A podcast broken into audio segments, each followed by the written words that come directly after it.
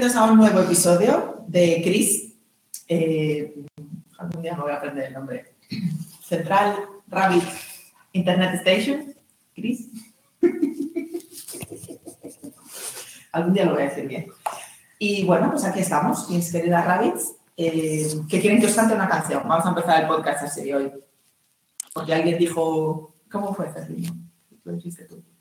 Podríamos sacar eso en el podcast y lo dijo Mini Rabbit. ¿Eh? Culpable. Bueno, voy a dar la secuencia completa. Cerviño dijo que estaba negociando con un abogado ahora mismo, en riguroso directo, y que le tendió la mano. Y yo canté una canción. Y Mini Rabbit dijo, ¿por qué no lo sacamos en el podcast? Y Marilisa jaleando. Y entonces os la canto. Toxicidad fuera, mala vibra fuera.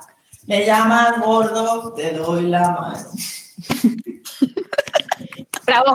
Bien, bravo. Maravilloso. Y después de que todos nuestros oyentes hayan apagado el, el audio. Bienvenida, chicas, ¿cómo estáis? Buenos días. Hola, buenos días. Muy bien, Buenas. gracias por preguntar. ¿De qué vamos a hablar hoy, María? Vamos a hablar de datos, de datos en general. Vamos a hablar de Big Data, eh, qué es, para qué sirve.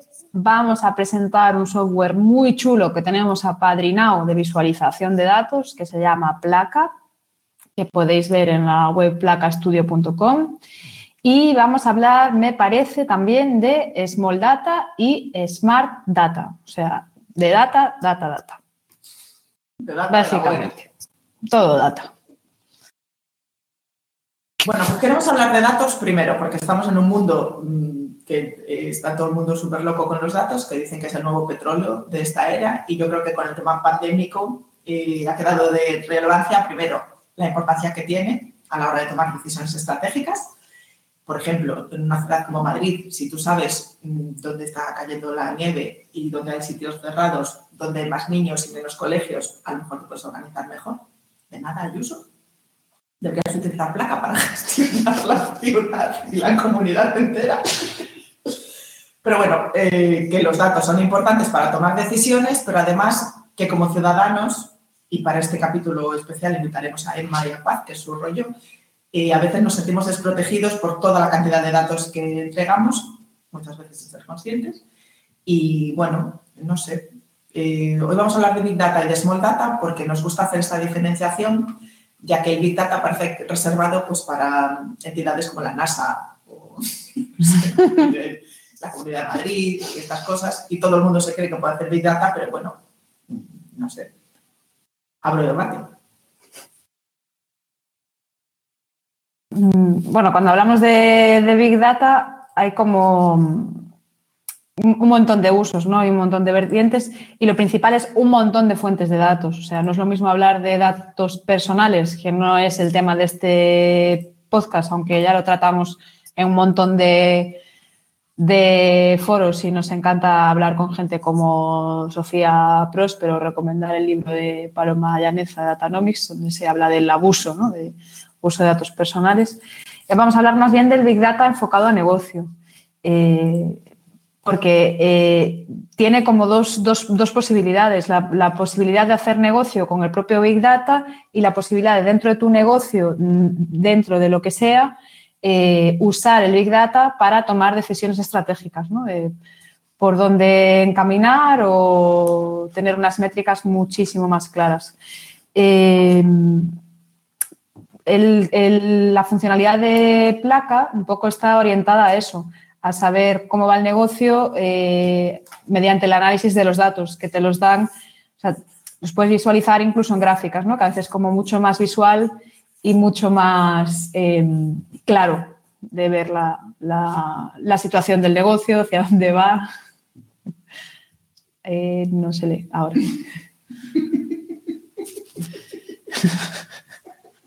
Sí, porque al final, por muchos datos que tengas, como no consigas entenderlos, olvídate de claro.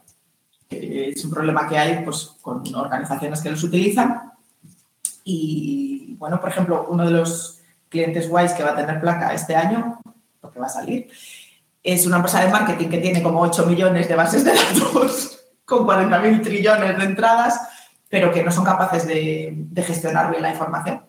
Entonces, bueno, pues tú te haces ahí tu cuadrito, tu dashboard y esto te ayuda a entender las cosas. Bienvenidos al mundo 4.0. La primera vez que yo escuché hablar del Small Data fue Antonio Padín de Merita Legal, que me estaba echando un rollazo sobre el Big Data que no me interesaba para nada. Y, y bueno, me gusta el concepto, porque parece que Big Data trata de millones de, trillones de seres humanos o de millones de datos de un mismo ser humano, pero el Small Data en el sector legal realmente es lo que, lo que interesa, porque al final los despachos no tienen tantos datos como para meterse pues, en un no sé, en un tablón o con uno de estos que vale una pata. La Treviño, sí, sí, sí. Claro, es que... Es que es como coger un tractor para ir a coger mm, ortigas. Exacto. O sea, las suites que hay de, de, visualización son como muy estándar, tú no las puedes mm, parametrizar en absoluto, eh, te dan el paquete cerrado, son caras, muy caras. Eh, son de los grandísimos gigantes del software que ya nos encontramos en todísimos sectores, pues aquí están también metiendo la, la patita y, y bueno, no, no, es que sea un producto friendly, o sea, no tiene nada que ver. Aparte de que la conexión entre la visualización y la base de datos es como mmm, siempre de los datos a la visualización y en el caso de placa, puedes hacer el proceso inverso, es decir, eh, un comercial puede en tiempo real usar placa para introducir datos que eh, van directamente a la base de datos que se actualiza, cosa que en las suites eh, de, los, de los gigantísimos no puedes hacer, tienes que estar actualizando la base de datos en la base de datos.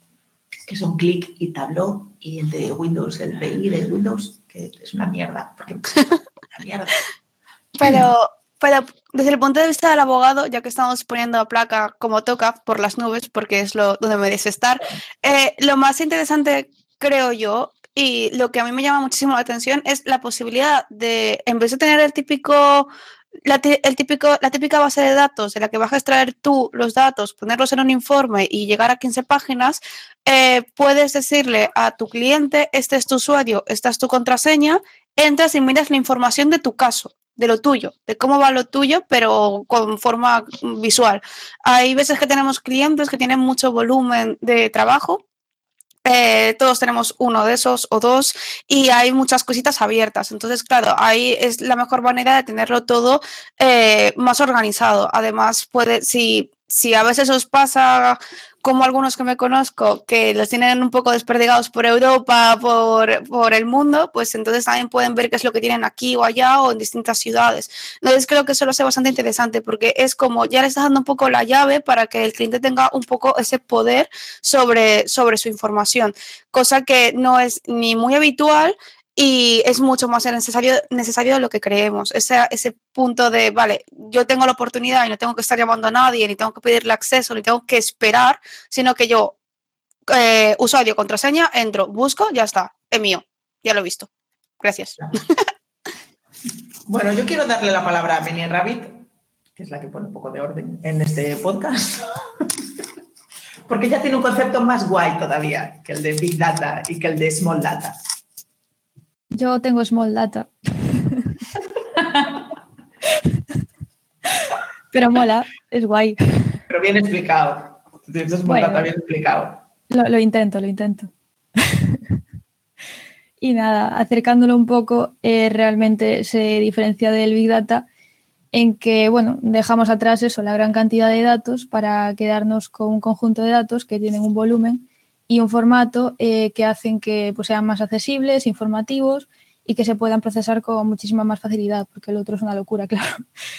Eh, entonces, eh, así nos quedamos con unos pocos, eh, pero no simplemente eso, sino que también el Small Data se caracteriza porque nos fijamos, nos fijamos muchísimo más en el factor humano, lo que nos permite pues, atender a las necesidades de nuestros clientes de una manera más, más, más cuidada, digamos. Con esto realmente lo que hacemos es eh, adquirir un conjunto de datos eh, que son eh, de una manera muchísimo más simple con un menor esfuerzo, lo cual nos genera también una adquisición con muchísima más eficiencia. Es muchísimo más asequible también porque evita pues, los procesos tecnológicos costosos con los que obviamente no cuentan los pequeños despachos de abogados. Y, también es interesante porque es bastante aplicable al tema de, del marketing, sobre todo en cuanto al personal branding, porque es muy importante eh, como abogado, como empresario en general, tener nuestra propia marca personal y a, raíz de los datos que adquirimos con el Small Data, pues somos capaces de ver eh, cómo nos eh, perciben nuestros clientes y digamos que eh, especializarnos de una manera más concreta en base a sus necesidades. ¿no? y básicamente pues el Small Data lo que hace es usar y analizar los datos que tienen un menor tamaño y mucha más simplicidad, simplicidad perdón, que son aquellos que básicamente forman parte de la rutina diaria y, y nos permiten conocer muchísimo mejor nuestro entorno a nivel de empresa. Eh, y realmente eh, no usamos datos que los clientes nos hayan dado, sino que también podemos eh, coger el Small Data con datos de pues eh, cuánto tiempo me lleva hacer X trabajo, eh, qué casos me suele acercar los clientes a mi, a mi despacho y similares, por lo cual yo creo que, que compensa, la verdad, pasarse un poco al, al, Small Data. Sí, es que además cosas tan sencillas, que hablabas ahora del, del branding y del marketing, pero la facturación, eh, muchos abogados, esta asignatura la tienen un poco pendiente. Yo estoy convencida de que le pregunto a cinco abogados cuánto tiempo tardan en pagarse las facturas desde que se emiten y no lo saben. ¿Cuál es el tiempo medio que tarda una factura? Nosotras sí lo sabemos. Son ocho días. Claro, es que realmente también para el tema de los procesos empresariales eh, sí que nos permiten bastante ahorrar eh, dinero y, y, tiempo, centrándonos realmente en lo que es relevante para la, la empresa, ¿no? el despacho o lo que sea. Al negocio al business. Pues sí, yo os pegaría la chapa con el tema del Open Data, es que es mi rollo, pero Jorge no me deja, así que... Es un, ejemplo del uso de los datos para decisión, o sea, para de, toma de decisiones estratégicas en la empresa y que es un poco la, la línea que sigue Placa, es eh, poder ir viendo en tiempo real eh, número de ventas, por ejemplo. Digamos que un comercial de productos farmacéuticos lleva encima un iPad, un móvil donde pueda consultar placa, va ir viendo en tiempo real qué ventas se hacen y a quién, eh, pues cada cuánto se venden X productos y qué cantidad, lo puede ir actualizando desde el sitio donde esté vendiendo y en función de eso pues puede decidir qué visitas organizarse, cada cuánto va a ver a un cliente o qué descuento por lote le tiene que ofrecer o lo que sea. Pero mira, un ejemplo, un ejemplo muy bueno que se me acaba de ocurrir así de, de repente. El tema de Big Data en el sector legal es muy complicado utilizarlo porque no hay datos. Porque todos los datos están secuestrados o por el ministerio, o por el consejo, o por el CENDOJ, que es, ya os hablo del CENDOJ otro día, que también es un tema súper favorito pero no me parecería tan increíble poder saber, por ejemplo, el tiempo medio de resolución de un expediente judicial en cualquier juzgado de España, hablando de Super Big Data. Y si ya hablamos de Small Data, en el juzgado de la ciudad, que no, no, no debería ser tan loco. Yo qué sé, ahí lo dejo. Iñaki, para ti. ¿Los tiempos se saben? Sí. ¿En tiempo real? No, se saben ah. a toro pasado. Ah, ah. No se, de se, saben de los del año anterior. Claro, se sabe, de año se sabe el número de casos re, eh, resueltos y tiempo medio. Eso, eso ya lo sabemos. Mm. Pero son datos actualizados, realistas. ¿Los podemos adquirir directamente de la fuente? No. Son datos accesibles, están en abierto. ¿Admiten el tratamiento por parte de máquina? No. ¿Admiten el tratamiento masivo? Lo único que te dan son los resultados, no los Es datos. que no me interesan los resultados, me Ya. interesan las operaciones aritméticas. Ya.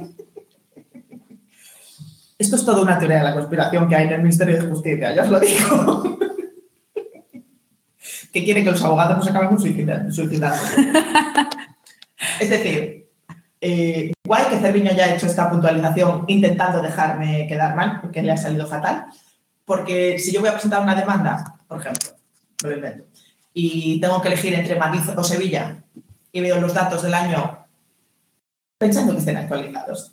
2019. Para meter una demanda y me dice que en Madrid tarda tres semanas, esto es imposible, y en Sevilla tarda tres meses, pues yo digo, venga, pues lo meto en Madrid. Que también es muy optimista. Resulta que ese año hay un cambio de juez, una pandemia, se cierran los juzgados, una trata de demandas masivas, Arriaga se vuelve loco, se mete en derecho de familia, todo el mundo se divorcia, yo qué sé. Si los datos no están actualizados, a mí no me sirve de nada, porque la decisión que yo tome va a ser errónea. Ahí lo dejo, Cerviño.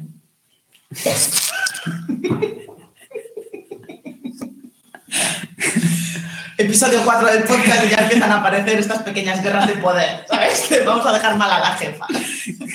Yo lo dije para que lo editaran, pero bueno, si al final queda, queda. ¡Eh, Iñaki! ¿Eh? Por cierto, eh, Iñaki es Iñaki Vicuña, que es el presidente del CENDOG, que le podéis escribir y tutear y todo y preguntarle por los datos abiertos, que le encanta. ¿Y lo va a entender? ¿Va a ser un qué? Iñaki dijo en el 2017, en presencia de mucha gente, entre otros testigos fiables, Jorge Morel y Jorge Campanillas, en el Congreso Legal Tech que organizamos, 2017 fue. Puede ser, sí. 2017. Sí. fue. Iñaki dijo que el CENDOC se estaba planteando abrir la base de datos. La base de datos de todas las resoluciones judiciales de España. Que la Constitución dice que tienen que ser públicas. Apunte. Apunte. Después dijo que, bueno, el CENDOC publica las, las bases, en la base de datos que tiene las resoluciones que le da gana, no es que las publique todas. Siguiendo unos criterios que, bueno, ya sabrán ellos cuáles son. Después dijo que iba a abrirlo en el 2019. Después dijo que lo iban a abrir, pero solo a partir de 2019. O sea, todas las resoluciones anteriores, ah, pues algo que. Que la información la puedes adquirir de pago en las editoriales jurídicas. Pero claro, si tú eres una empresa pequeña, como nosotros, ¿por qué tengo que pagar por una información que debería ser pública? Bueno, esto, esto da para otro capítulo de podcast. Sí. O dos. Y las rabbits ya las tengo fritas con el tema. Bueno, Marelisa, ¿quieres despedirnos? Que hoy estás muy callada. ¿Tienes frío? Em, no, ahora estoy bien, gracias por preguntar. Pero creo que estoy divina con, este, con, esta, con esta bufanda rosa. La uso dos, tres veces al año, pero está muy chachi. Eh, pues nada, muchísimas gracias por asistir a nuestras guerras de poder, a nuestra comunicación de datos. La verdad es que nosotros conocemos más el mundo de los abogados, así que podríamos hablar por los datos que podrían tener, por ejemplo, de dónde vienen tus clientes, a dónde van, cuánto tiempo duran sus trámites, qué tipo de trámites que estamos utilizando, dónde los estoy realizando, con quién estoy hablando. A mí es algo que me fascinaría. Es- sí, es- de abogados realizado por el que tarda menos en atender al cliente arriba de todo y el que tarda más, a mí me parece que. A ver, e- ese ranking dentro de nosotros sería interesante porque somos una empresa, entonces dentro de tu empresa lo puedes ver, porque hay veces que uno dice, ah, no, este es el puto amo de la nación, pero de repente dices, no, la verdad es que no, es fulanito, pero como está callado haciendo su trabajo, pues nadie se da cuenta, como le pasa a un amigo mío. la a los clientes soy yo, que le digo, habla con Marilisa. Habla con Eh,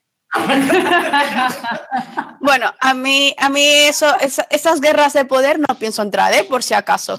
Pero bueno, la cuestión es que muchísimas gracias. eh, para otros tipos de usos y demás, eh, de datos, etcétera, tenéis algunos libros muy interesantes, por ejemplo, eh, narrativa con datos. Pueden verlo para darse un- una pequeña idea. Lo que pasa es que eso es un poco más en papel para cuando lo hagas en presentaciones, etcétera. Pero tienes para el, para eso tienes placa que lo puedes hacer de manera informática automatizada y además otra cosa que puedes hacer es meter los datos o mantenerla actualizada. Creo que con eso he cumplido mi cuota de ejemplos prácticos y os digo que muchas gracias por escucharnos y hasta la siguiente vez. Os quiero. Adiós.